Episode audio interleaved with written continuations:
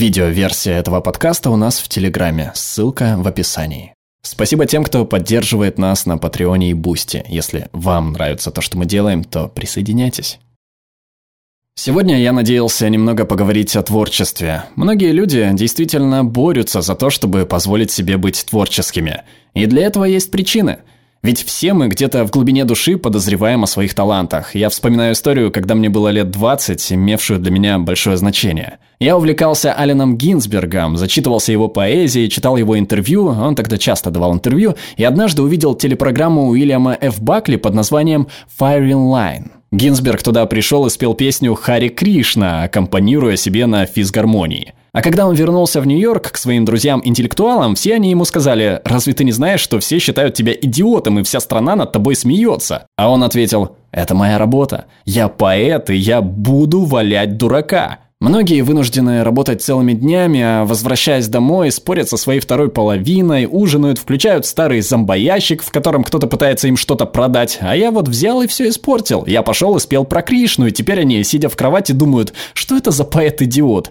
И они не могут уснуть, ведь так? В этом и заключается его работа в качестве поэта. Я считаю, что это очень раскрепощает, так как думаю, что большинство из нас действительно хочет предложить миру что-то качественное. Что-то, что мир будет считать хорошим или важным. А в этом реально есть опасность, потому что не от нас зависит, хорошо ли то, что мы делаем.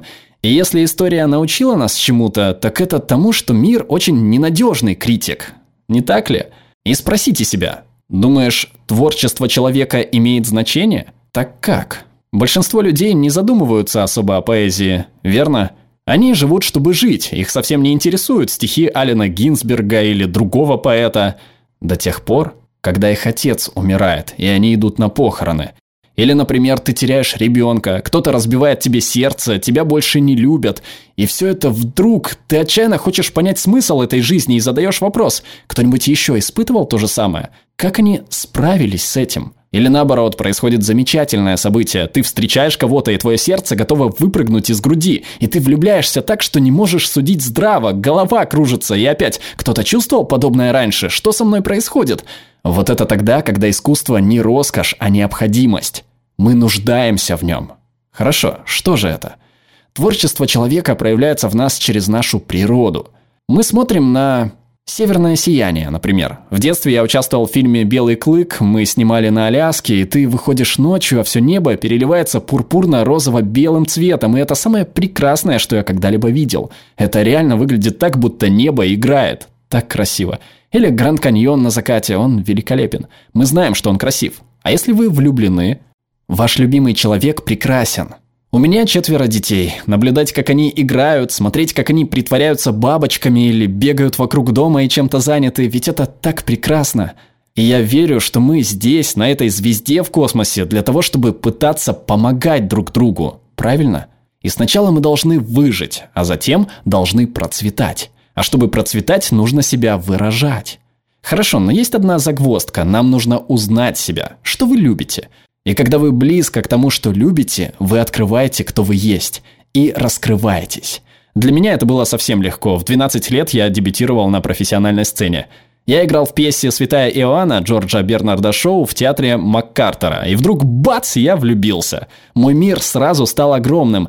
И эта профессия, мне уже почти 50 лет, эта профессия никогда не перестает возвращать мне старицы и отдает мне все больше и больше, в основном, как ни странно, через роли сыгранных мной героев. Я играл полицейских и преступников, проповедников и грешников – и это волшебство, которое длится уже более 30 лет, заключается в том, что начинаешь видеть, что мой опыт, что я, Итан, не так уж и уникален, как я прежде думал. У меня так много общего со всеми этими людьми, а они в чем-то похожи на меня.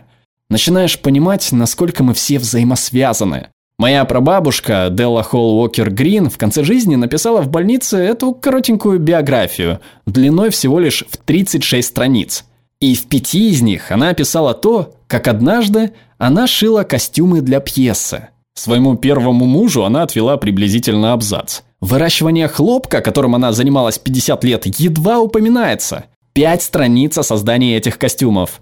И я видел, мама дала мне одно шитье, которое сделала прабабушка. Ты чувствуешь это. Она выражала себя через него, и в этом чувствуется реальная сила.